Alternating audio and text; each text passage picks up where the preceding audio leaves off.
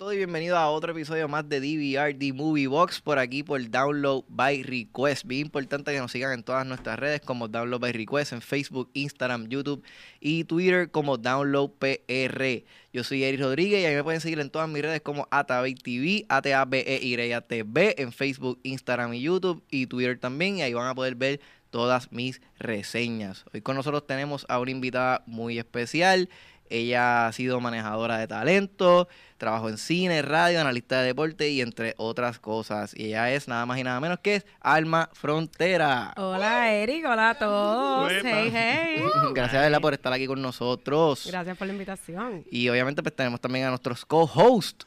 Y aquí está el Mac, infamemente conocido por ¿verdad? mis críticas de películas de Cine PR. Me pueden encontrar en Facebook, Instagram y YouTube como Cine PR. Y a mi lado se encuentra Alexandra Núñez, wow, fui promoted a co-host. Muchas gracias. Mira, me pueden conseguir en todas mis redes sociales como según Alexandra y los jueves por Mega TV en Informe 79 a las 5 pm. Hoy vamos a estar, hoy tenemos un programa bastante interesante, vamos a estar hablando de varias cositas. Este, Alma, ¿verdad? Gracias de nuevo por estar con nosotros. Para nosotros es un placer tenerte y, y ¿verdad? Este, sabemos, háblanos un poquito de ti para que entonces la gente te conozca de tu carrera un poco. Claro que sí, pues llevo desde los 13 años trabajando en el mundo del entretenimiento, haciendo múltiples cosas. Las últimas eh, hazañas han sido Aventura en el Hotel San Juan, donde creamos el primer eh, Resident Program, que hubo varios artistas que estuvieron con nosotros.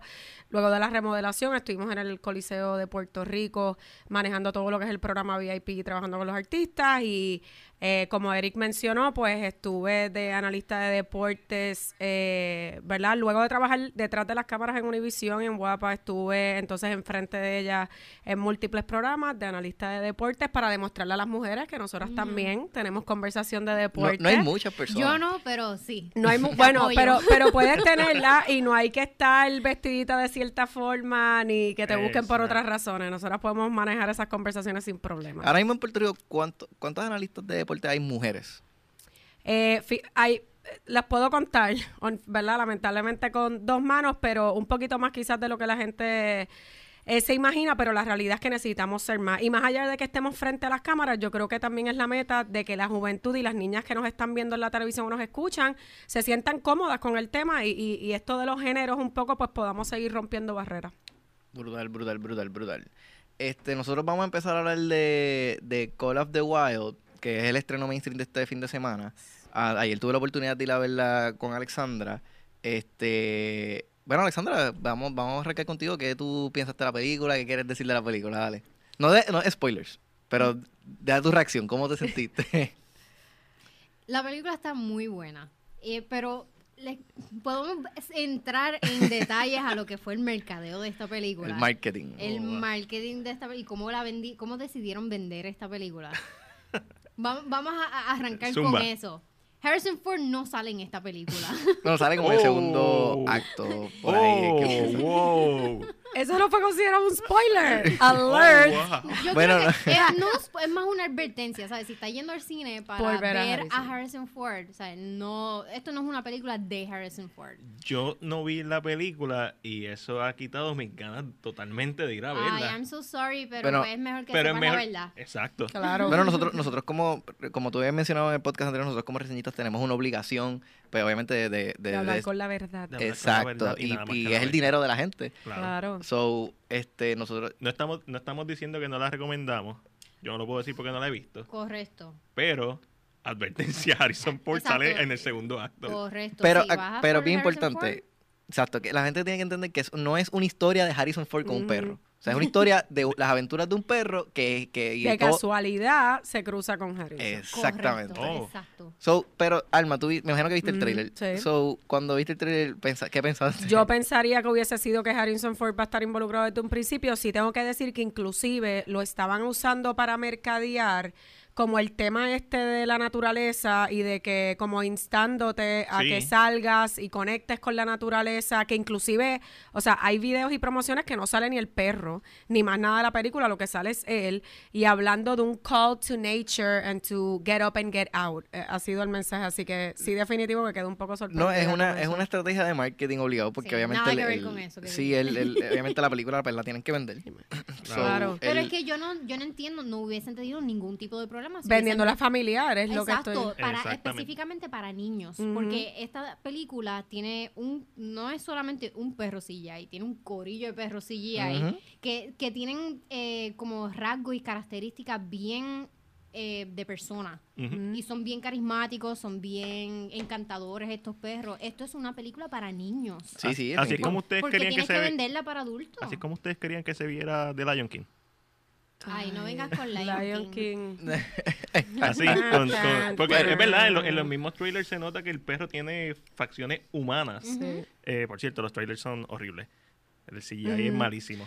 Eh, pero Eso les iba a preguntar que cómo, cuán, cuán del 1 al 10 con satisfechos salieron con el CGI. con el CGI, Diantre, yo le voy a dar un 35%. uh, Yo le voy a dar un 3.5. A mí, fíjate, a mí se me olvidó dentro de las primeras escenas. Cuando yo caí en cuenta como que, ok, esto es una película para niños, it's fine, está bien, no, no sé, no necesariamente tiene que ser perfecto. Si hubiese preferido que la hubiesen lanzado para la plataforma en vez de cine. de hacer el big one. Pero, por ejemplo, yo pienso que mucho, por lo menos a mí me pasa, que a mí me encantan las películas animadas. Eh, yo no tengo hijos, a veces voy sin, no tengo la excusa de mi ahijada ni nada por el estilo, así que, eh, y yo he sabido querer ir a ver al cine regular, este película. ¿Esta es una de ellas o realmente it's either you have a kid or you don't go? No, esto definitivamente te la puedes disfrutar sin hijo. Sí, sí, no. O sea, es- Pero es- el hijo se lo disfrutaría Más. más. claro, no. O sea, no la, se la daría historia está bonita. Sí, ahí está malito. La historia está para nada. bonita. No, de hecho, ahora que dice eso, eh, muchas personas eh, eh, comunes, no sé, eh, o sea, personas Público que no... casual.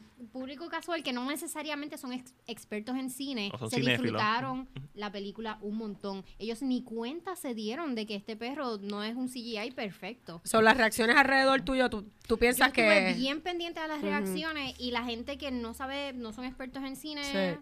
Ellos ellos estaban gozando, estaban Mira, gozando con un- estos. Bueno, está bien, esa es la meta. Exacto. Un saludo a David Cordero y a Robert Anthony Ga- García que nos están escribiendo aquí en el live. Y Angelo Davis da un punto bien acertado.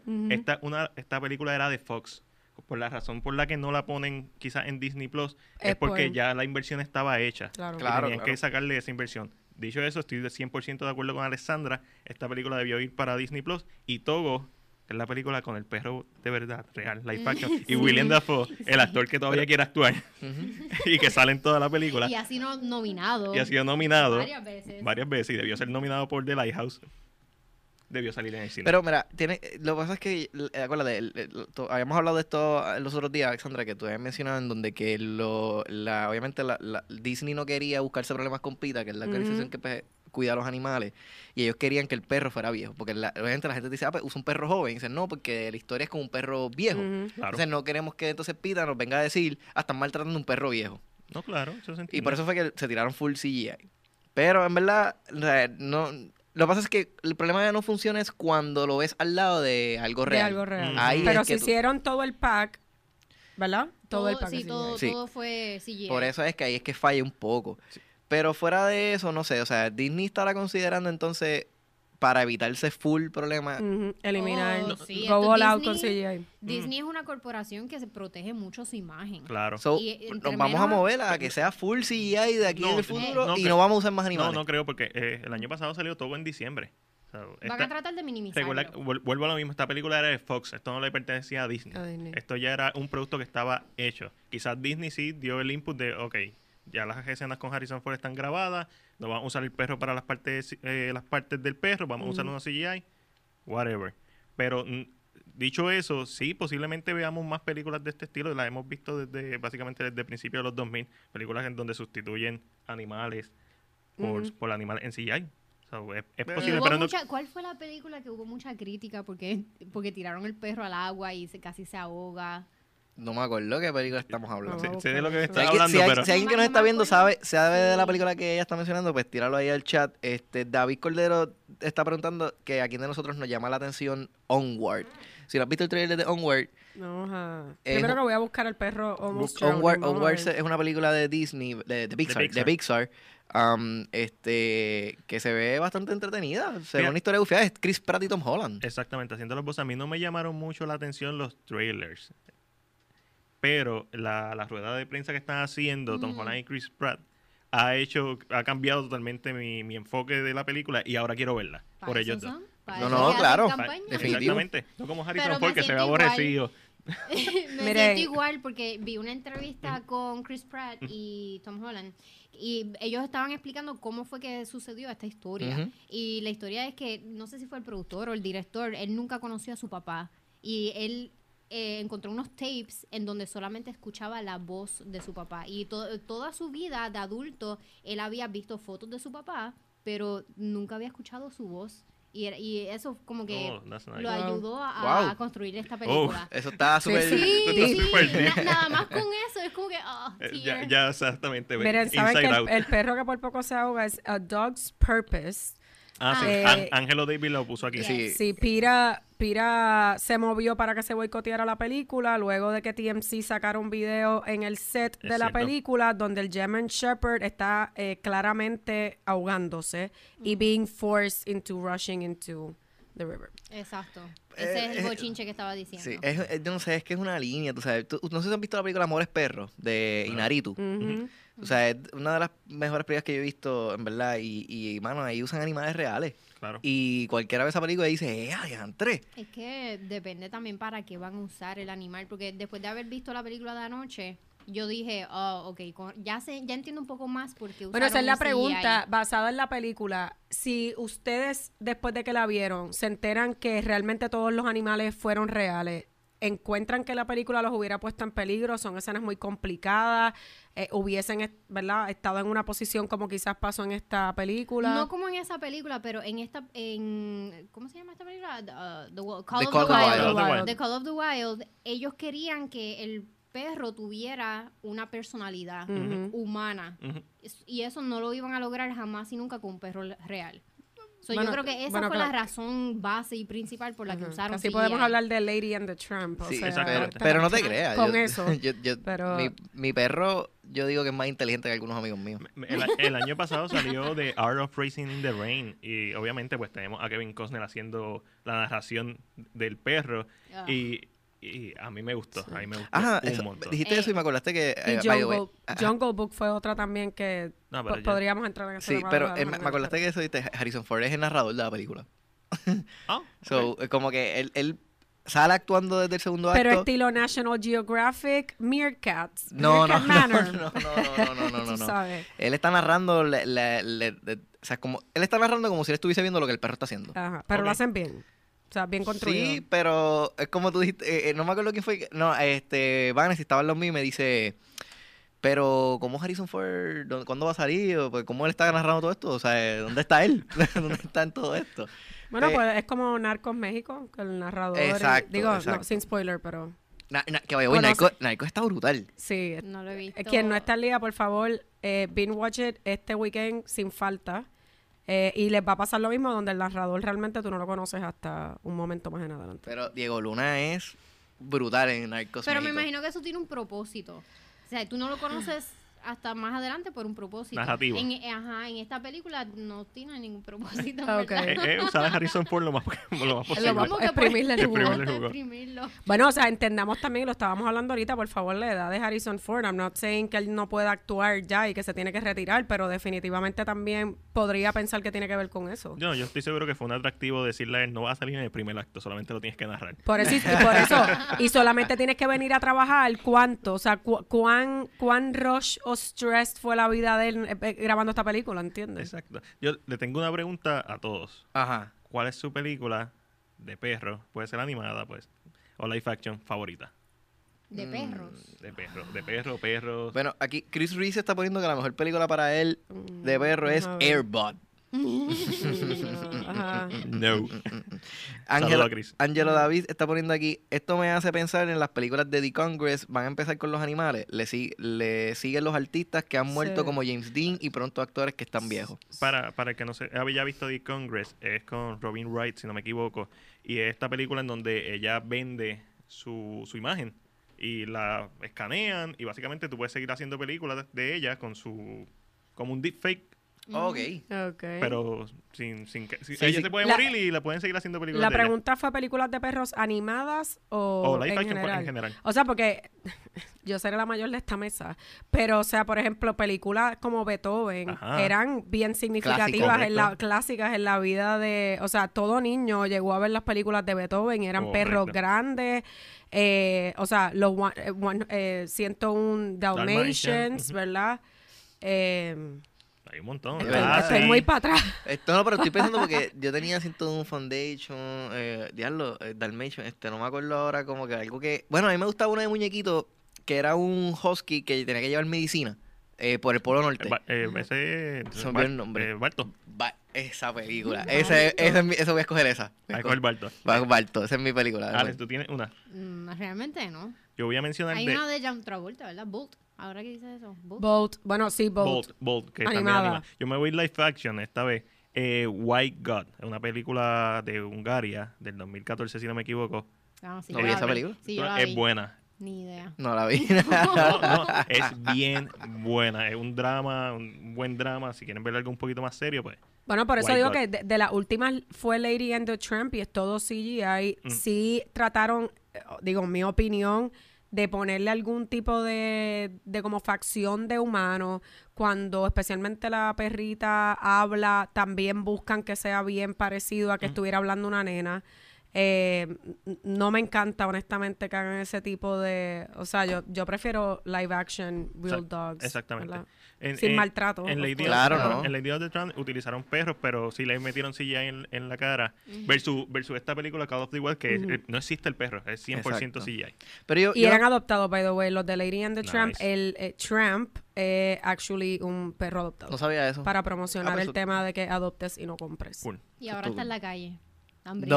No, No, no, no, Está bien, sabemos, está, está acompañando a Bon By the Joon-ho. way, que, o sea, además de decirte que podemos entrar a hablar hasta de temas de descrimen en, en cuando lo manejas de esa forma, pero bueno, Claro.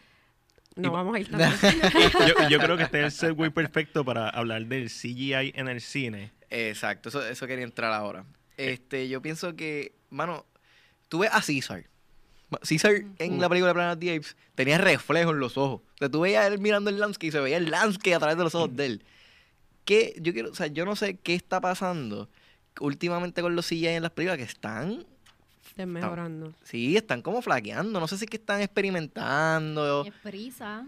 No- Es prisa. Budget, Prisa. budget. Puede ser un budget wise, pero- Presupuesto, presupuesto, Pero estamos hablando, o sea, tú- estamos hablando de Game of, vamos a- Game of Thrones. Los dragones se ven mejor que En muchas películas. El perro de anoche. Sí, pero, pero espérate, espérate. Entendamos que, o sea, Game of Thrones tiene, en, en general, si lo ves en perspectiva, probablemente más presupuesto que lo que tienen algunas películas. No, no, claro, Correcto. definitivo. Definitivo, HBO tiene que tener O sea, pero inclusive un Game of Thrones, HBO haciéndose millones, tuvieron que tomar decisiones, especialmente por el CGI de los lobos, eh, por situaciones de presupuesto. Y Definitivo. es el show, y era uno de los shows más exitosos. O sea que yo tengo que pensar que lo de la situación del CGI tiene altamente que ver con el presupuesto. Altamente que ver con el presupuesto, el tiempo, los, los recursos son limitados. Pero se traduce a tiempo, Sí. anyway, porque si a la hora de la verdad lo que me estás diciendo es, mira, es que este sistema requiere que mi staff esté aquí demasiado de tiempo, el problema es porque no le quieres pagar, no tienes presupuesto para pagarle ese tiempo. O sea, tú me estás diciendo a mí que la- las- las casas productoras se conforman con un producto mediocre por presupuesto, por a lo mejor invertir un poquito más y tener algo mejor. No es necesariamente mediocre. O sea, si estamos apuntando a que todo sea fotorrealístico, como Caesar, que es espectacular y hay que dársela a Caesar, la trilogía de Planet of the Apes, de Rise of the Planet of the Apes, espectacular, uno de los mejores CGI que hemos visto en los últimos tiempos. Pero, mano, no, no todo- es que en realidad no todo el mundo puede hacer eso. Y hay películas que no necesariamente tienen buen CGI, pero uno puede, uno, uno se acostumbra a verlo y la película sigue, sigue bien. Bueno, pero quizás es que es la pregunta, por ejemplo, decimos que está, ah, yo estuve bien pendiente de la gente alrededor, eh, bien poca gente fuera de que quizás tú conozcas mucho de producción o, o de cine en particular, no te das cuenta, quizás no entiendes ni cómo funciona el proceso. Pues si la mayoría del público esa va a ser la reacción, pues en temas de presupuesto, ¿por qué no entonces ahorrarme un dinero? Y pues sí, no sale al 100%. Bueno, sí, pues pero- está lo que es la opinión pública y la opinión de los críticos. Obviamente, si tú ves el Rotten Tomatoes, hay veces que el público le gusta algo y los críticos no, y hay veces que es al revés. Pero, por ejemplo, los reviews de la película, ahora mismo básicos cuando tú buscas, no comentan del CGI. Lo que comentan es más bien que sí, pues que estaba un poco lejos el storyline del storyline original de la novela. Eh, fíjate, no, no, no había visto comentarios de lo de Harrison Ford. Eh, que sí que es un family movie. Obviamente nada del otro mundo. Pero eh, la queja en particular no es ni de eso necesariamente. Exacto, es lo que yo estaba diciendo ahorita. Tú, si te diste cuenta, la gente que estaba alrededor de nosotros anoche, nadie de ellos se dieron cuenta de que el perro era Sí, sí. CGI. A ellos no les importa. Ellos van para pasarla bien, llevar los nenes y, y pasar el rato. Entonces, en cuanto al presupuesto, también hay que tener en consideración nuevamente. Disney compró a Fox. Si esto es una película de Fox, hay que ver how far along they were Claro, cuando, cuando estaban... pasa la compra. cua- Exacto, cuando estaban en producción de esta película. Porque a lo mejor pasó la compra, la película estaba a mitad y Disney dijo, ok, ¿sabes qué? Wrap it up. Digo, aclaremos. Yo creo que también tiene que ver con qué película tú estás haciendo, porque, por ejemplo, quizás yo no voy a, a invertir lo mismo en un CGI en una película de nenes chiquitos, que me consta que mi público no se va a dar tanta cuenta que eso no es lo que realmente vende mi ticket, versus si estoy haciendo una película de acción, de cómics, etcétera, que se, se sabe que el fan base de esas películas son mucho más exigentes, que la edad es más avanzada, que probablemente en promedio con más estudios, altamente probable que eso influya, tengo que pensar. Pero yo, yo te- Definitivo. pero yo tengo una. Mira, Chris Rubio está diciendo algo que, que mano, Ajá. es tan cierto. Dice: Avatar salió hace más de 10 años. Y es mucho mejor en que el todas. 2009. si. Exacto. Entonces, aquí también este Patricio está diciendo que eh, Ramírez, que Westworld es una serie de HBO que se tarda Ujú. dos años por season y el CGI es de las mejores que él ha visto. Pero volvamos, pero por ejemplo, el tema de Avatar. Avatar quería romper barreras. Es James Cameron. Quería ser transcenden- trascendental. Busquemos cuánto fue el budget de Avatar, que no se lo darían a cualquier, probablemente A cualquier director. a cualquier director de por ahí.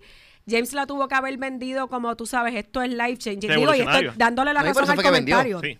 Pero, y a sabiendas, ¿cómo te voy a mercadear? ¿Cuáles van a ser las expectativas? Y las expectativas de quienes van a ir a verlo. O sea, si Avatar hubiera flaqueado en eso, se, se destruye. Y es, es James Cameron al final del día. O sea, es la persona que está enfrente diciéndote. Yo, yo ahora mismo, antes de que saliera Avatar, mi película, la última que hice, o de las últimas que hice, es la más taquillera en la historia. O sea, yo te voy a. ¿Qué tú le dices que a tú- un tipo tú le dices, Toma a los chavos. ¿Cuánto- ¿Quieren más? Toma. Ajá. Eso es lo que Sí, tú le hay, dices. hay directores, hay directores, definitivamente. Yo creo que Christopher Nolan y James Cameron son directores que eh, ellos pueden pedir lo que les dé la gana y toma. Y, y yo creo, y yo creo que aquí es el momento perfecto en donde podemos ver estos directores como eh, James Cameron, como Nolan, que saben usar el CGI, no abusan del CGI, usan efectos prácticos y usan efectos visuales. Cuando son necesarios, ¿verdad? Se que, usa. que eso me lleva al video que le había enviado a ustedes, que te me lo envié. No sé si le llegaste a ver, Alma, el video que te envié de la historia de, de Martin Scorsese. Que no es una historia, by the way. eh, yo les envié un video a ellos en donde es una, un youtuber que estudia en mucho más en detalle el estilo o lo que hace cada director. En, en este caso específico, pues él, él le pone el arte del silencio a lo que hace Martin Scorsese de sus Correcto. películas.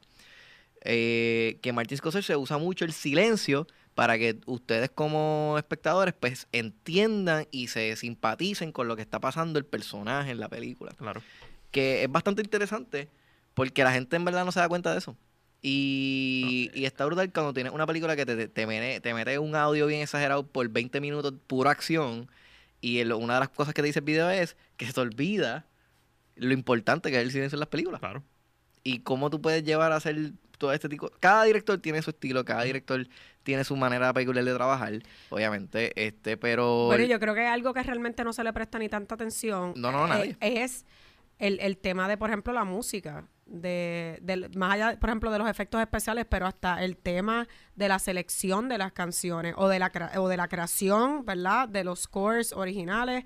Que felicidades que por primera vez se lo gana una mujer eh, con, Eso con Joker. brutal. Eso fue un momento eh, bien emocionante. Eh, pero yo creo que es que las personas no, digo, lo cual es como debe ser, ¿verdad? Tú no debes ir a una película y que de momento lo único que te recuerdes es la música. Todo Claro. se supone que, ¿verdad? Eh, Fluya todo junto. Pero, pero sí, yo creo que los invito a que un buen ejercicio es una película que quizás ya hayas visto, que ya más o menos te la sabes. La veas con otros lentes, quizás es busque esos espacios de silencio, busca qué música, o a, a veces hasta verla sin música, en mute, y ver cuánto realmente te hubiera gustado si no hubieras tenido eso. Bueno, así, era el cine antes. Cine, cine siliente. Sí. Exacto. De verdad. No sé si te llegaste a ver este The Jazz Singer, Ah. que es una película... Tal eh, vez eh, universidad. Moderna, pero... No, no, No, no, es el, eh, el- eh, fue la primera película que fue que trajo por primera Audio vez sincronizado. audio Ah, sincronizado. Este, y es de un negro que tocaba jazz y piano. Entonces, sola- solamente las partes. Tú todavía estabas viendo la evolución en el cine en esa área, porque obviamente estaban introduciéndolo por primera vez. O tú ves los cambios de silencio al audio y se, se escuchan súper como que claro, el claro. Ok, O sea, ok. ¿Ya te sabes el año de la película? No me, no me sé el año, pero lo voy a Es buscar. decir, 20 mi- algo. 1927. 1927. Pues mira, pues. Ahí Jazz está. Singer. Pues, sí, te- te- es en blanco y negro, verdad, si no la has visto te la recomiendo que la veas, No, pues porque es una película pues que obviamente marca un punto histórico en lo que es Claro. la industria del cine. La pueden conseguir. Nice. Pero, pero para nuestra época no hace tanto y si y trataron de volver a experimentar con, con una con una película en blanco y negro sin sonido, me parece. Eh, de Artist. The Artist, got it. Ve, O sea, no estaba tan loco. Esa no la vi, esa no la vi. La The ganadora Artist del es también, exacto. Y, tra- y la, pero ustedes la vieron. No, yo no. ¿Tú la viste, hermano? The Artist la vi eh, y, y sí es interesante porque... No. Pues tengo que este, verla. Pero, es worthy. Por eso sí. eh, Y nadie la pero es una experiencia bien diferente, por eso te refiero que obviamente que nosotros no estamos para nada acostumbrados. Yo, de- yo soy fan El- Pero del cine. el, cine mudo. Quiet Place. sí, exacto. El cine mudo es un, es un gusto adquirido, honestamente. Es bien, o sea, personas que no están acostumbradas Como el a ver. ci- aguacate. Claro. No, No, aguacate. Sí, Cierto, ¿de qué tú no, hablas? agree, agree, tengo que ahí... Pe- Pero yo, yo te digo, yo soy bien fan de lo que hacía Charlie Chaplin. A mí Ah, me no, encanta, siempre me encantó su película, las, las he visto casi todas, en verdad. Yo pienso que él hacía algo tan brutal, o sea, él daba temas sociales tan brutal y por eso lo, lo banearon de Hollywood y lo que él tenían como estaba bien reacio al cambio. Él estaba bien reacio a entrar a sonido y él no, él, yo, él quería contar su historia de una forma en particular y eso era Eso- sin audio. De- sin y de eso trata The Artist, básicamente. De ese cambio. La a- que no vimos. la que no vimos. la que no vimos. La que ganó. La que ganó el Oscar y aquí los críticos de cine no hemos hemos visto. visto. Asignación para, para No, el podcast que definitivo. O sea, pe- pero aclaremos que es que también yo creo que sería imposible nosotros poder, o sea, el feedback que estamos dando a la hora de la verdad es venir de un cine eh, eh, regular para nosotros Sí. ahora con audio a intentar de momento ver esto sin audio, o sea, es bien chocante. O sea, yo, yo no estaría viendo películas así constantemente. Exactamente. No, para nada. Es Hoy por día, curiosidad. para implementar algo sin, sin sonido, el silencio tiene que ser como casi un personaje, personaje. en la película o tiene que... Como Quiet Place, yo pensaría que sí se la doy. Que- Carolina la Por dos. eso es que Quiet Place eh, eh, es increíble lo que John Krasinski pudo hacer con Sí. esta película, porque implementar el silencio de esta forma. Yo estaba bien reacia a ir al cine para ver esta película porque yo dije, nadie me va a dejar ver esta película. Yo necesito ver esta película sola porque aquí nadie en Puerto Rico va a A dejar de ver. respetar el a espacio. respetar. Yo la, yo la, ¿Tú la llegaste a ver en el cine? La llegué a ver en el cine e increíblemente me equivoqué. Yo la vi dos veces en el cine y fue la misma experiencia ambas. No se escuchaba nada. Tú podías escuchar la silla cuando se- alguien se echaba para atrás.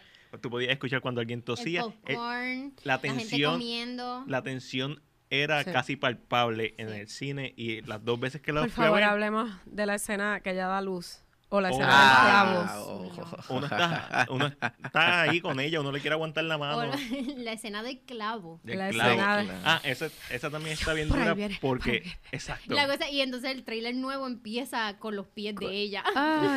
Como que acuérdate lo que pasó. Ah, de lo que pasa. Es que va a estar bien, bien interesante ver qué traen en la ¿Cómo, segunda ¿Cuál parte. es ese storyline? Estoy, no, no, no estoy muy clara de Y- cómo pudiese y- ser y sin él. Y la segunda se va a vender sola. Inmediatamente después de los eventos de la primera, pero con flashback de del primer día cuando empezó la invasión de los extraterrestres.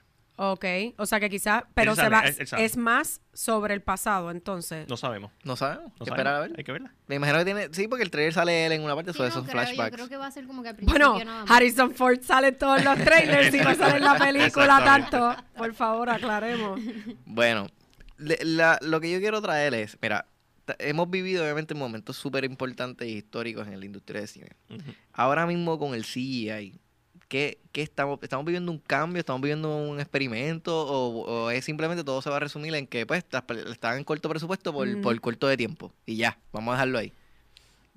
Eso se va a seguir viendo. Mientras más fácil sea, mientras O sea- más herramientas esté a, a- a la, a la masa. Y a la la disposición, más vamos a ver trabajos de CGI de mejor calidad. Y hay cortometrajes hechos en CGI completamente que son espectaculares, teniendo en cuenta, ¿verdad?, que son cortometrajes con el presupuesto de un dólar con 75 centavos. O sea, para ahora mismo James Cameron yo pienso que tiene que tener una presión tan grande con Avatar 2. Mira, yo cu- eh, sí, definitivo. Porque el tipo, lo que la, la expectativa de James Cameron es que revolucione, que cambie el cine. Sus películas. I mean, yo creo que James Cameron está más que acostumbrado a presión. O sea, entiendo por dónde vamos, pero esto es un tipo que en efecto, o sea, venía de, de tener la, la película más taquillera del mundo. Yo no, no necesariamente estoy hablando de nuestras expectativas, estoy hablando de las expectativas de él. de él. No, no, por- sí, pero por ejemplo, que el manejo de esa presión, él o de, del estrés, etcétera. Y por eso es que Avatar se ha tardado más de 10 años en salir. La me segunda tiene bien parte. por el techo. Yo, yo sé, pero el tipo no te va a tirar una porquería y eso es seguro. Cuando, cuando tú tienes en tu resumen Aliens, Está bien, Terminator, Titanic, La mejor Terminator, sí. está las bien. mejores dos Terminator, Es- eh, bueno, Quiero que entiendan que vi Terminator los otros días. Dark Fate. ¿cuál? La última, Dark Fate. Vi las últimas dos como, o sea, porque Ah. vi la anterior para poder tener en No, cuenta esta. tenías que ver la 2 y después Eh, esta. exacto. La uno, Porque- la dos y, esta. Porque no tienen nada que ver la una con la otra. Pero fíjate, la última, a mí. No, no, pero vi, o sea, en orden, la- las vi las que tocaban las últimas dos en, en, en orden de Ah, historia. ok, ok. Porque este, Pues la uno y la dos. La 1 y la 2. ¿Y te gustó? Porque esta película, un reboot, es la tercera, tercera parte de Terminator. Exacto. You get O me? sea, sí. Pe- pues ahora, eh, o sea, realmente ni sé cuáles vi, fuera de que sí que vi la última, última Vi- filmada. ¿Viste Genesis, que fue con Emilia Clarke de Game of, de Game Game of of Thrones? Thrones.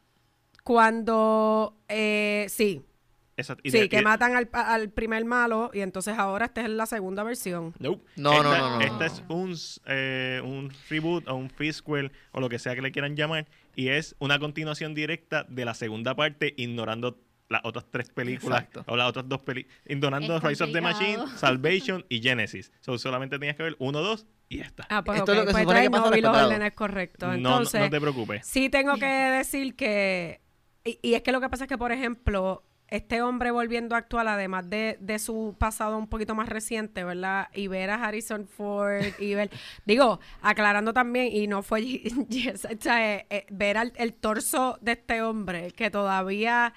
O sea, De parte Arnold. a los otros 10, a Arnold, la escena de las gafas, pero que no se la pone. That o sea, nice. I mean, it was a little bit refreshing, pero la actriz estaba malita. Pero, se- pero teniéndola a ella, o sea, teniendo a. ¿Cómo que se llama ella? Linda Hamilton. A Linda Hamilton, se sintió una Terminator. Sí. una termi- Agree, lo que, 100%. lo que se puede decir de esta película es que ah, lo malo de Terminator Dark Fate es que no trae nada nuevo a la mesa, excepto a Linda Hamilton, que ya la habíamos visto en la 2, o no, literalmente no trae nada nuevo a la mesa. Es una copia de Salvation, es una copia de, de eh, Rise of the Machine, es una copia de, de- de Genesis. Es la misma película que ya hemos visto cinco veces antes. Pero, pero, la ejecución es una bien competente. Es una película, sin contar lo de John Connor al principio, no voy a darle spoiler por si acaso alguien no la ha visto.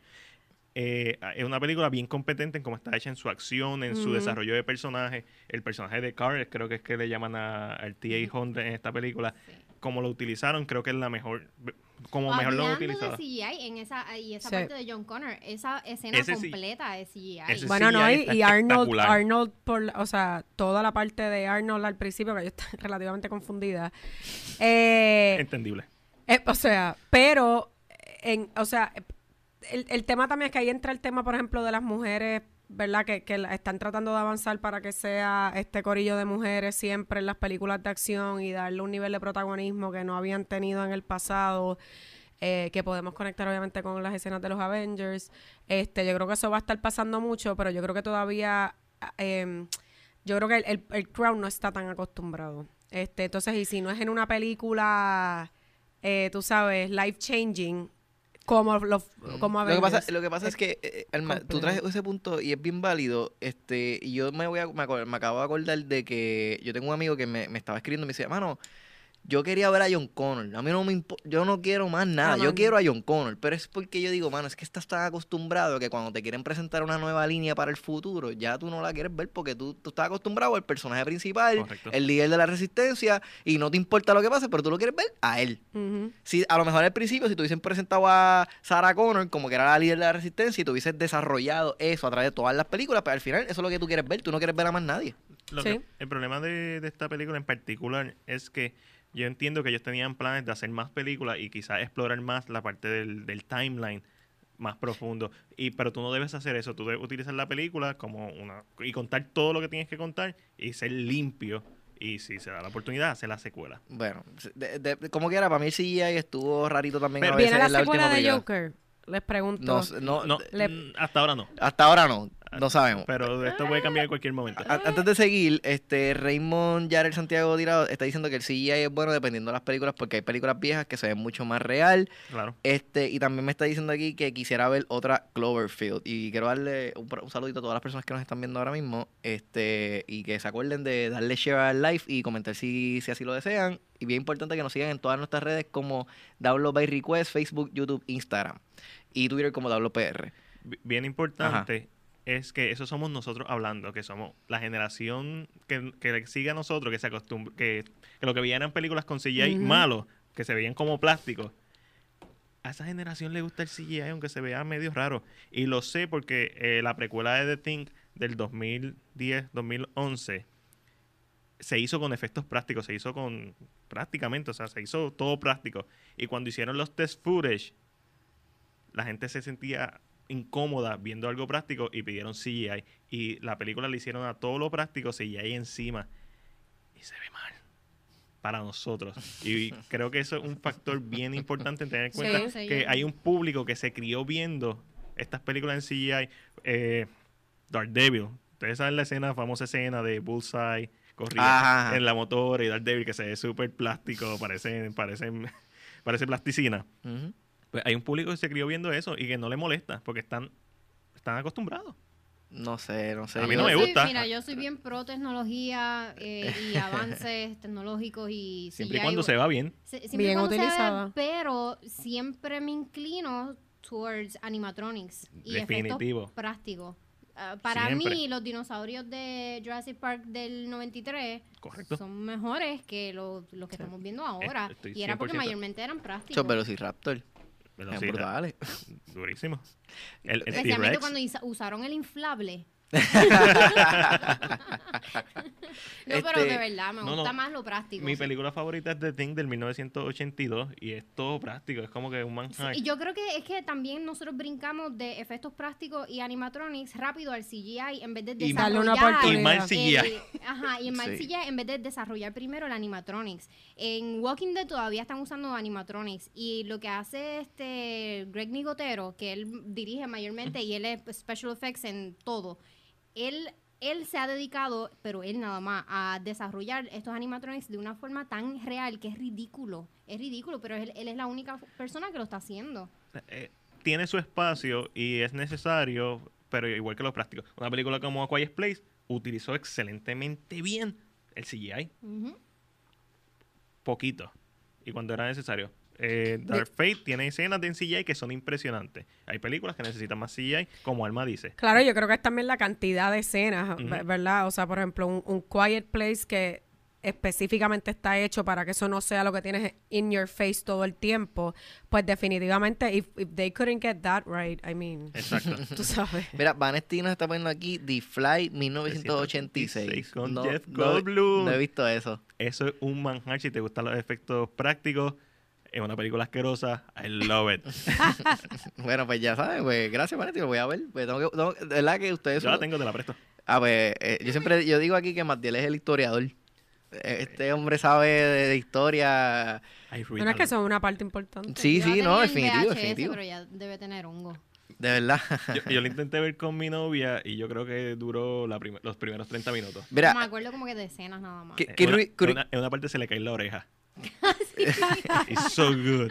Mira, Chris Reeve me está poniendo aquí. Esto, eh, me- qué bueno que, qué bueno que trajiste esa película. Chris Reeve me está trayendo aquí porque le hemos hablado. ¿Qué me dicen del CGI de Gemini Man? Mira, Gemini Man, el CGI eh, de verdad que hay veces que sí, que, que está, está malito, está bien malo. No, no sé si te la oportunidad de verla. Ok, Jimmy Neutron es una, es una película de Will Smith, que fue uno de los flops Ay, de- madre, no, es que ya yo me rendí con Will. Pero no, no, no, no, Ah, todavía, ¿cómo va a todavía, todavía, todavía, todavía. No, yo no- nunca Pero- me voy a rendir con Will Pero Smith. la película a mí me, me gustó que trajera a la mesa el que se grabó o en 120 frames, 240 frames. A mí Y a mí eso me, me gusta. Y lo hemos, y esto lo hemos hablado muchas veces porque yo soy de los creyentes. Y Alexandra, me tienes, no sé si tú me vaqueas oficialmente, pero yo soy de los creyentes en donde el cine tiene que moverse allá a salir de 24 frames. Ah, sí, definitivo. Y tenemos Ay, que movernos a 60, 120, No, 240. y no, Gemini no, Man lo trató, no, fue un no. flop, está bien. Qué pero raro que es el Y, historiador y la peli- y la, y la no peli- y la película que fue antes de esa, que también la hizo Ang Lee, eh, la del soldado, fue otro flop, otra leña también. que Pero no ¿Cuál fue un del flop por lo como por porque No. la grabaron en eso. fueron, fue un flop porque son malas películas. Punto. Vamos La a claro. historia No, no, estaba no mala. estamos hablando de eso, estamos hablando de, de el avance en el cine. Y a- algo que tiene que avanzar en el cine es esta costumbre de que estamos usando 24 frames por segundo y 30 frames por segundo cuando ya podemos hacer algo más real a 120 por segundo. Esto es algo que es tradicional y sí, van a haber películas que van a intentarlo, pero estamos acostumbrados a los 24 A frames. mí Y- no y me pe- importa lo que- que tú estás acostumbrado. Tú- Exacto. Y a tú mí me- estabas- había gente que estaba acostumbrado a ver cine silente. Mira, ¿hay algún investor para darle, para que hagas la película? No van a querer porque son flop. Pero no son No, flop, no. vuelvo- volvemos a decir, nos- eh, la parte técnica no es flop, es que las películas que han salido así son películas Es el malitas. Pero si yo quiero ver algo que se vea como un reality show o como un documental, veo un reality show o un documental, no veo una película. Yo quiero que una película se vea de cierta Pero es forma. que como que era en televisión no, no estás viendo Sí. las 60 frames, estás viendo la 30 porque televisión lo que se trabaja es 30 frames. Sí, Televisión, no pero- estamos hablando de cine. Exacto. Jimmy Kimmel graba cine. 60. Jimmy Kimmel graba 60, Me- ¿verdad? Y no es cine. Sí, no, sí, a mí se me haría un poquito difícil. Yo pienso que eso es parte de la magia, en mi opinión. Eh, pasa mucho en la producción de televisión, por ejemplo, con los videos musicales en particular. Eh, cuando tú empiezas a hacer cambios de frame, la realidad es que a lo que estamos acostumbrados y, y lo que en general el público dice, eso es un video de muchos chavos bien hecho versus... Ay, no sé cómo, cómo explicarlo, pero este se ve medio raro, medio cheapy. Eh, I mean, it takes time. Exacto. Sí, By the yo way, creo que de es un problema de iluminación. También. Eso es un problema que en Puerto Rico pasa mucho. Lo que es audio e iluminación, No, pero aquí de- están... De Hobbit también es- tiene más frame, hay versiones con más frame, Ay. tampoco. Bueno, mira, yo, Mira. yo quería decir que, que yo, yo tenía la oportunidad de trabajar con Alma, este, y Alma es la única persona que yo he dejado que meta la mano en mi timeline de edición cuando estamos trabajando un video. Eso es, Durísimo. eso es Proud. confianza. A mí- a mí- proud. Honestamente, yo estaba editando y otras personas me quieren me dicen cosas y yo los miro como que, what do you know? Como que, ¿qué tú sabes que me estás diciendo esto? Pero Alma de verdad que, que se ha sentado conmigo y me, me ha dicho, mira, Eri, yo creo que este corte hay que hacerlo así, está muy rojo ese corte, vamos a cambiarlo. Y eh, cuando lo dices y tú lo ves, tú dices, ya lo tiene totalmente sentido, es verdad, vamos a cambiarlo. So, en verdad que, que you know, para el que no sepa, pues, she knows what she's talking about. ¿Qué? Por eso que está aquí, claro. Exacto. Claro. Yo- es que yo creo que la producción, primero, yo, yo soy creyente, tú puedes aprenderle esto, ¿verdad? Tú lo puedes aprender, tú lo puedes estudiar, pero yo sí creo que, que hay mucha gente que tiene talento innato, you either have it or you don't, porque tiene que ver mucho con esa, con, con la posibilidad de tú poder eh, pinpoint ese tipo de detalles. Obviamente, eh, Eric lo tiene, por eso hemos trabajado juntos. Yo creo que es una habilidad bien, bien peculiar y sí, sí siempre recomiendo que tus ojos no son suficientes nunca y no es buscar otra persona que es exactamente parecida a ti o verdad o que más o menos están a la par. Yo creo que siempre asegurando, como todo en la vida realmente, pero que tú tienes otro zero vice de alguien con un poquito que viene de, de otro ángulo. Yo te voy a decir, yo aprendí súper en la vieja escuela con un director que de videos de reggaetón, pero que abrió el camino para todos los de ahora, que se llama Flaco Figueroa. Em, y tengo que decir que ese tema de cómo tú traías el nivel de producción con las luces, el, con el editaje, pero eh, eh, realmente cuando tú estás editando se pueden hacer muchas cosas, tú puedes arreglar muchas cosas, pero a la hora de la verdad, si no hiciste un- una buena iluminación, si no tenías la buena cámara, si no trabajaste con el guion correcto, pues realmente milagros no se pueden hacer tampoco. Sí, no, tú no puedes esperar de todo arreglarlo en postproducción. En postproducción. o, sea, o, o se hace un buen trabajo eh, durante Exacto. producción o, o por, o postproducción realmente es bien complicado. Pero este la magia, I mean, it's, it's one of those things que es este toque y, y si no lo, y si no, if you don't have it para postproducción, you lost it. Bueno, no, yo, pienso que obviamente si nosotros algún día tenemos la oportunidad de hacer una, nuestra película, Ujú. Este, yo creo que lo más importante es que todos estemos en la misma página en cuestión a lo que visualizamos, que todo el mundo tenga su trabajo en la misma, el- ¿verdad? Que tengas la misma línea. Por eso es que si uno falla, Todo fallan falla. todos. Hay alguien que podrá trabajar un poquito más y tratará de cargar al resto del equipo, pero la realidad es que no se debería llegar a eso. No, no, claro, definitivo. Estoy totalmente de acuerdo. Este, Mira, les había buscado aquí Ajá. que solo para, para que la gente que nos está escuchando comente, esto es eh, opinión no tan crítica, pero bueno, los 10 top CGI uses en películas. Ujú. Interstellar, Ok, ah, ¿de acuerdo? Epic. War for the Planet of the Apes, ¿De acuerdo? De, de acuerdo. Cualquiera de las tres, de acuerdo. The Jungle Book, que la comentamos ahorita. De acuerdo. O sea, estamos hablando de la del 2016. Correcto. Esa es la que sale en el cine, no en Netflix. Exacto. en cine y que yo no sé, esa podemos hablar porque esa a mí me encó un poquito, creo que está obviamente súper bien hecha, pero sí yo creo que entra el tema de las generaciones y de que un, un poco, Rara. a mí me encó, Sí. un poquito. The Walk, De, esa es la de Joseph Gordon Levitt que está hace de este del, eh, de los que caminan en... es en cuerda floja que floja. caminó Ah, entre sí, las torres sí, gemelas. Sí, ya, sí, ya Correcto. me acuerdo de la película. Avengers Endgame. Obligado, duro. Que debió haber ganado el Oscar. Infinity War. Mejor Estoy mordido todavía que, no, que ganó 1917. King Arthur, Legend of the Sword. ¿En serio? Me Nah, nah, esa Esa es la de... Esa es la de Guy Ritchie con. No. Exacto, no. sí, director es Guy. Ritchie. No, no, no. Eh, Esa acuerdo, ahí se, ahí se guayó. y ese es número 6, No, está que, bien guayado. que la tienen como altita. Paddington 2, Excelente. la del 2017. Esa es la de los Nunca la vi, nunca me llamó la atención. Ambas son bien buenas. Paddington es una película bien sencilla, es como Sonic. Una Sí. película bien sencilla, que bien, no, sin muchas pretensiones. Una película que todo el mundo se la debe ver porque Bueno, a se la van veces disfrutar. simple is better. Sí. O sea, no. Doctor Strange, Uh, Si no está ey, Inception me voy a molestar. Ey. Blade Runner 2049 Definitivo. De- claro. y Rogue One. ¿Cuál? sí, Rogue One. Sí. sí, Hacho, Rogue One es- está es dura, brutal. es dura. Para mí, de verdad, Pero te dejaron One- afuera. No, pero Inception está mejor porque el CGI de Rogue One en, en, en los personajes, en el Leia y en el... Bueno, Hacho, pero es que a mí la, la parte del planeta que No. sale el Death Star, así yo que... hay, hay partes espectac- espectaculares, pero para estar en una lista de top De top 10. 10, incluyendo a King Nard, whatever. Este, no, hay- la mayoría están bien. Tengo discrepancias con dos. A King, son de- Arthur, esa está rara. Son de esta década. De casualidad, la lista es de esta década. Vamos a Porque ver. me parecieron que todas eran de esta década. Sí, Porque pero hay me- hay esa de mejor- King Arthur está rarita. Sí, hay mejor CGI. en- Pues fíjate, eh, ha- habla de que es of all times porque son Nah. 35. Ok, ok, ok. Pero Pero time habla no. que es all times. Ok, está bien. Esa es, esa es su opinión, es subjetiva. y es Seguía que la número 11 es Pearl Harbor, by the way. Pearl Harbor posiblemente mejor película que todas esas. Quizás que Interstellar no. Y cuidado. Es que Interstellar, hermano... Hacho, Interstellar está a otro nivel, Interstellar lo único que me, no me, que me la explota de Interstellar es que el amor. Ay, mano, pero es que... Pero todo lo demás, ¿Tú, tú, viste- tú viste Interstellar, Alma? Interstellar El está amor tú-. Eliminen el amor. Bien duro. Es que a ti, a ti eso, me a ti explota. eso no te gusta mucho, No, no, ¿verdad? a, mí como me, que a mí me encanta. Love Story. Una película que es tan fuerte en, en ciencia, y no tan solo en ficción, en ciencia. Una película que ayudó a, a descubrir cosas reales de la ciencia, cómo funcionan los hoyos negros. Y de momento tú me estás tirando que el amor es todo Siempre lo hay que meterle un Love Story por algún lado. No siempre, pero... No siempre, no Pero, siempre. pero- Y este era uno de los casos en donde no siempre. Inception eh, es la forma en que lo hicieron. Fue demasiado en la cara. Inception lo hizo mejor. Oye, a, a Fue Nolan- más smooth. Fue sí, más smooth. A Nolan, Nolan siempre le encanta bregar con los tiempos, ¿ah? Sí. Yo, Siempre. yo siempre he dicho que el, el editor de Nolan tiene que ser Sacho. es que yo me imagino, yo me imagino el director sentado con el director, el, t- Memento. tiene que estar ahí como que fuck. Y en Memento, eso tuvo que haber sido una paja. editar. Una Y paja. la nueva, Tenet. Tenet. Eh, Oye, Tenet, Tenet, tú- no sé si viste el No. trailer, te- busca- si tienes la oportunidad, búscalo después en YouTube, se llama Tenet.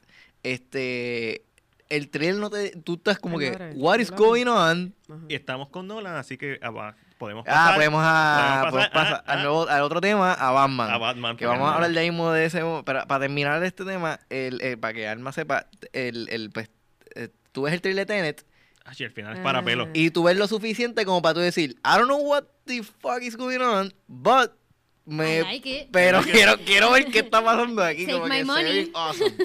La voy a ver. la- la screenshot. hablando de, de, de Tenet, que va a salir el nuevo Batman, este, ¿cómo es? Robert, Robert Robert Pattinson. Pattinson, este, lo puedo ver en películas así, Sí.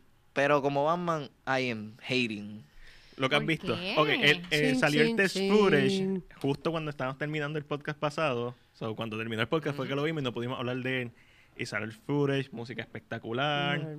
iluminación roja, estilo noir. Es, el traje se ve brutal. Y la máscara.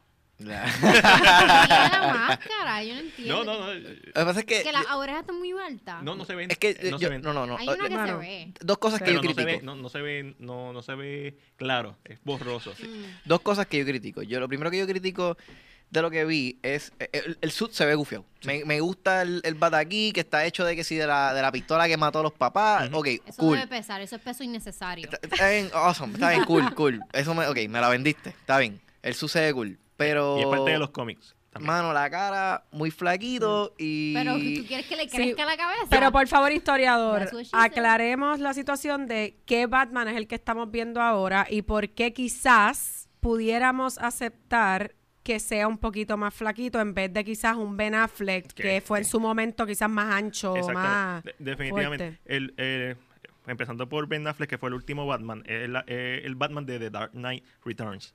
Que este Batman retirado o casi Maduro. retirado, maduro, que es un brawler, un peleador, él lo que quiere es tumbarte de un puño, que es lo que vemos en la película. Él te va a lastimar.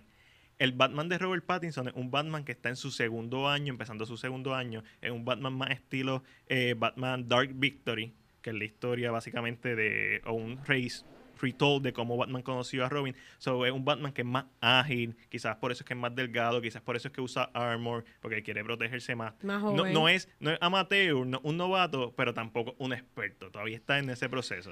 No sé, es que no sé, yo veo, yo le veo la cara y no le veo que rellena Mi- la careta. Mi problema con la máscara es que Pero eso, eso es algo que o sea, es un screen test. Si eso es lo que estaban viendo, buscando con este screen test, funciona en pantalla, cómo se ve el... Se ve en el- cuero.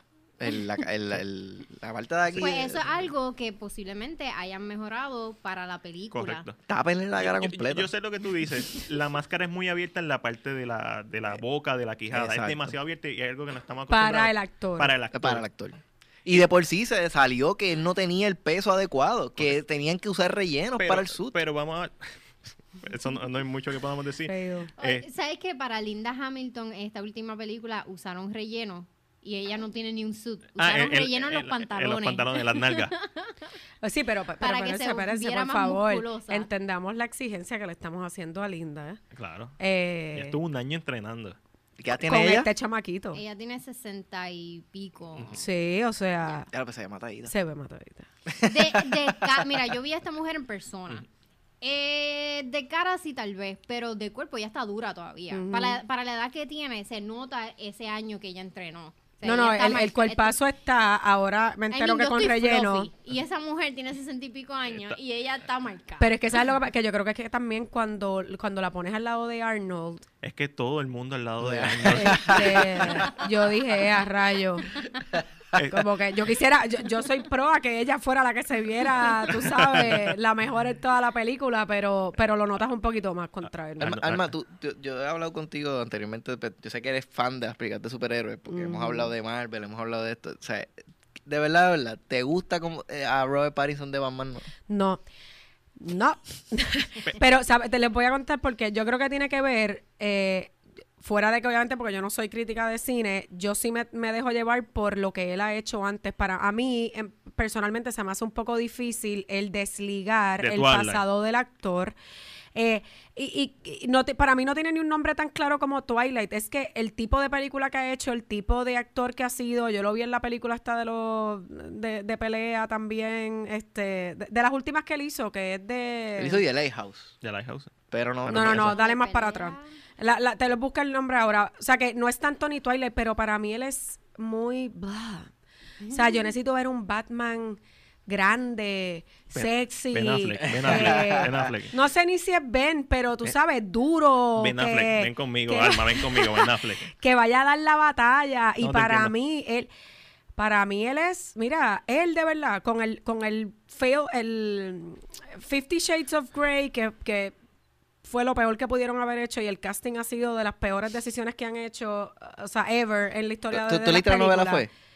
Yo las leí primero. Ah, ¿Para bueno. qué? Claro. Si es un fanfiction de Twilight. No, no, pero, o sea, pero podamos entender que es el peor casting, inclusive por el hecho de que nada más, o sea, tú no podías conseguir una pareja que tuviera algo de química que- y, y- y que no sea horrible como la de ellos dos. So, pero, eso- por ejemplo, yo lo veo a él, no. yo lo veo a él en Fifty Shades. Ahora mismo que les, que les comen- se los enseño ahorita. Calvin Klein lo está usando para una campaña que lo usan pues sin camisa porque es el mejor momento en shape que ha estado.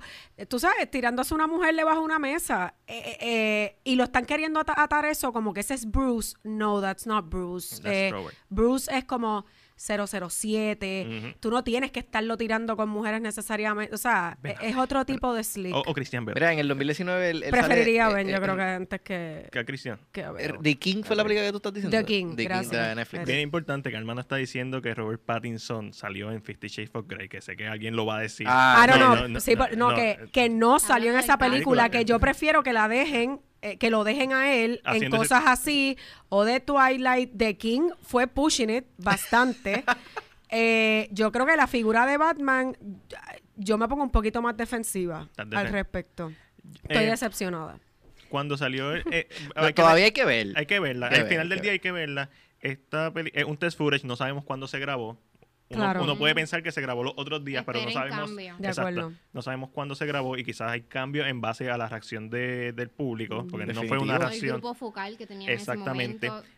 Y hay que tener en cuenta que cuando salió el test footage de Joker, la gente lo primero que dijo es, ah, él no se va así, no se va a ver así al final de la película con el traje payaso, porque todos estamos acostumbrados a ver el Joker de una forma.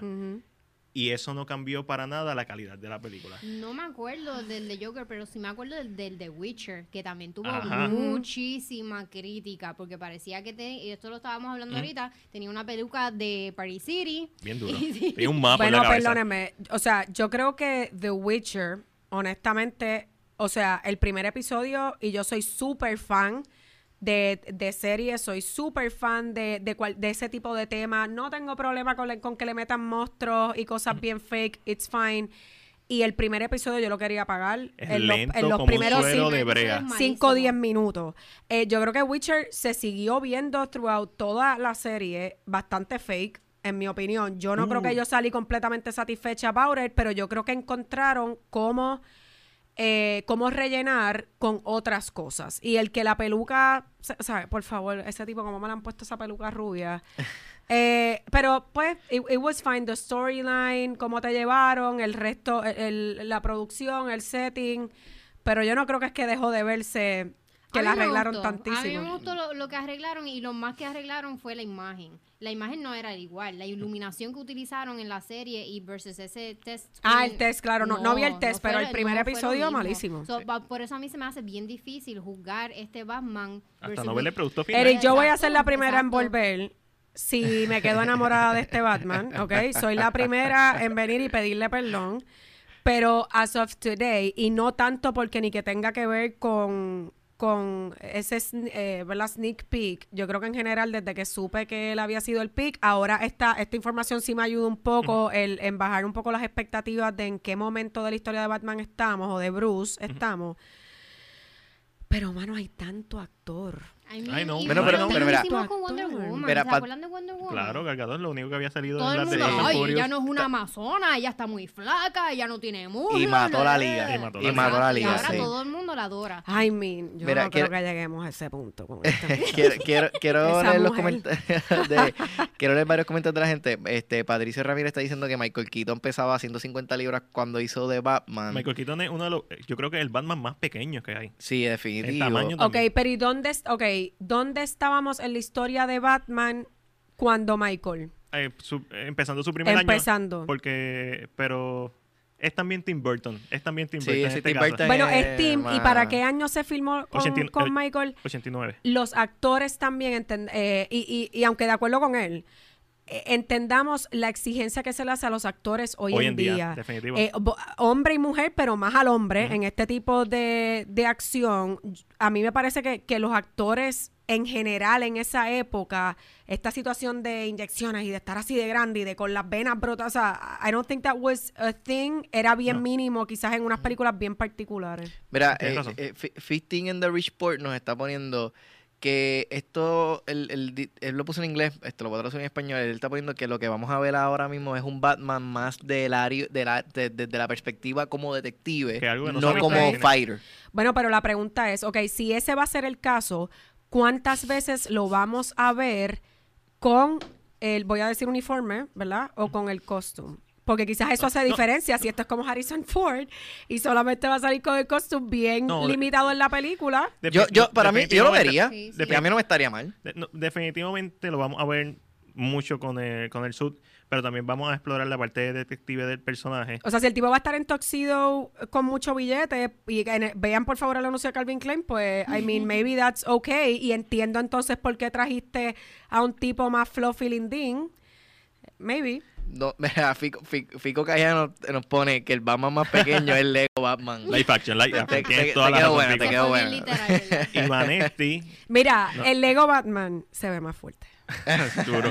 Y, Van- y Vanesti nos da recomendaciones de películas de Pattinson, Sí. que son Good Times, que son de los Safdie Brothers, que hicieron excelente película con eh, un Cut James, The Rover, Ujú, muy buena con Guy Pearce, ok.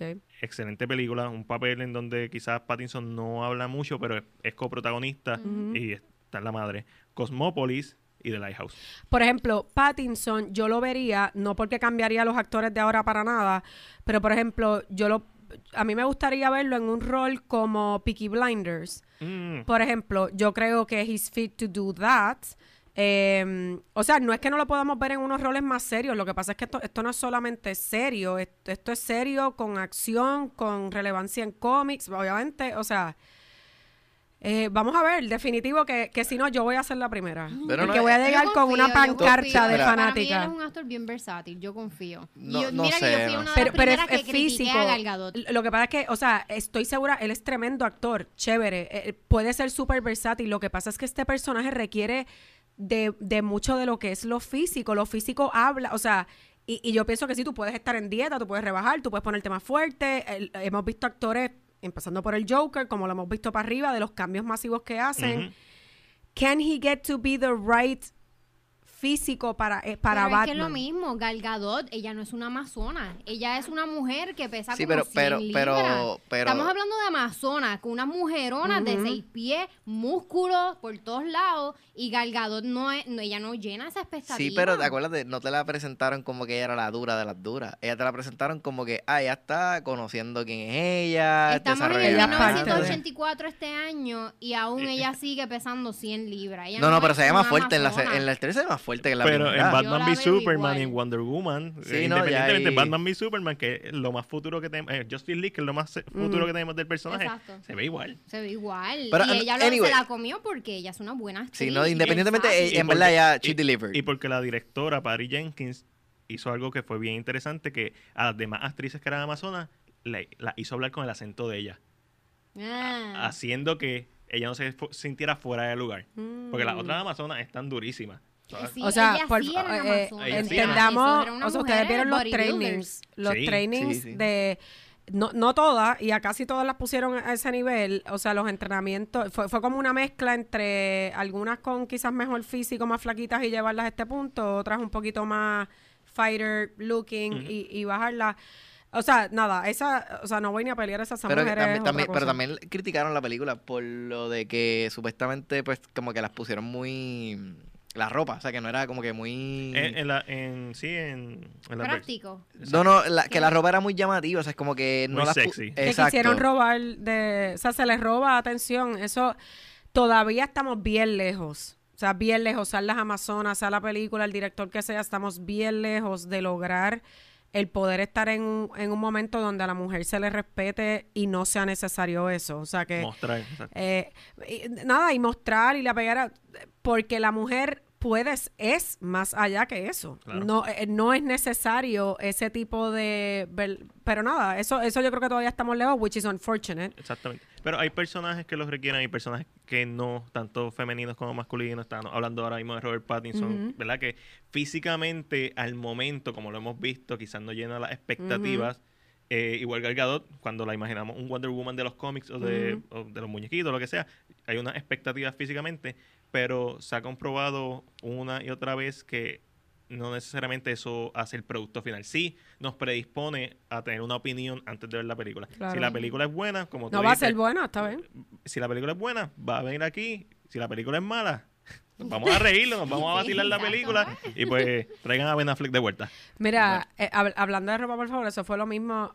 O sea, después que hablamos un poquito ahorita de Hustlers y de J-Lo, eh, me quiero, o sea, voy a no irme de aquí sin darte el ejemplo de cómo en esa película, si ustedes ven, J-Lo, que es la actriz más reconocida de todas, eh, con la menos necesidad, o sea, la, la más que pudiera exigir, ¿verdad? Que se haga lo que ella quiera, y es la más desnuda, eh, com- o sea, ¿verdad? Como distasteful. Ella pidió hacer la primera escena, La del eh, tubo. la del tubo. Ella pidió hacerla. Ella siendo productora de la película. Pero el resto de las mujeres, si ustedes, si usted- cuando ustedes la vean, es, el- para los que no lo han visto, el resto de las actrices en todo momento están más vestidas que ella. Bueno, menos Cardi B Pero y Lizzo. no.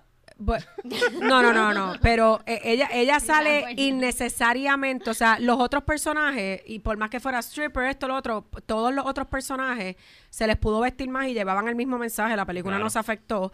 Yo creo que ella tiene que ver con la edad y con la intención de querer demostrar que está más buena que todas nosotras en cualquier época de nuestras vidas. Y la razón.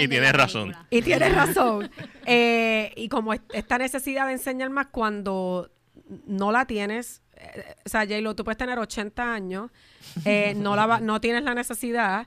Yo la, estábamos hablando que yo la vi en vivo a todo color al frente mío eh, y más allá de las caderas o, o las nalgas, este, eh, eh, ella tiene un cuerpo latino regular. Acá en Puerto Rico yo la vi comparado con mujeres de aquí y, y- y ni tanto, pero los abdominales, J-Lo, congrats. Bueno, Uh, madre. Tenemos- tenemos eso que- es algo que realmente se trabaja. De babas. O sea, No, de claro, definitivo, alce. con definitivo. eso, lo desarrollas, pero... Digo, y hay cuerpo y hay cuerpo. Tú lo puedes trabaja. trabajar igual que ella. eh, a ella simplemente le salieron es, es espectacular. Bueno, tenemos que ir cerrando. Este. Gracias a todas las personas que nos interesaron el día de hoy. De verdad que estuvo súper bueno el programa de hoy. Este. Alma, gracias de verdad por estar con Yes, nosotros. de verdad que, que nos encantó tenerte. Igual Eh, la pasé espero que se repita y siempre pues, eres bienvenida. Vamos a ver Batman. Vamos a ver podemos Batman. ir a ver Batman los cuatro. Dale. Yo voy a grabar las reacciones y vamos a, o sea, si genuinamente a- a- el próximo episodio es de Batman nada más. No, no, cuando eso es lo que vamos a hablar. va a estar en el debate de Who's the best Batman. Exactamente. Anyways, pero este, gracias a todos por vernos de nuevo, de verdad, por estar, otro jueves con nosotros aquí en The Movie Box por DVR, este, Download by Request. Bien importante que nos sigan en todas nuestras redes como Download by Request en Facebook, Instagram, YouTube y Facebook y en Twitter como Download PR. Eh, Eric Rodríguez, me pueden seguir en todas mis redes como ATABTV, A-T-A-B-E-Y-T-B. Ahí pues, van a poder ver todas mis reseñas. A mí me puedes conseguir en CinePR, soy Mac, en Facebook, Instagram y YouTube. Nos vemos, gente. Yo soy Alexandra Núñez. Consígame en las redes sociales como Según Alexandra y los jueves en Mega TV a las 5 de la tarde. ¿Tienes alguna red que quieres decir? Oh, un placer. Alma Frontera me consiguen. El, el- el que quiera seguirme, IG, Twitter y Facebook. Pues gracias y hasta el próximo jueves, Corillo.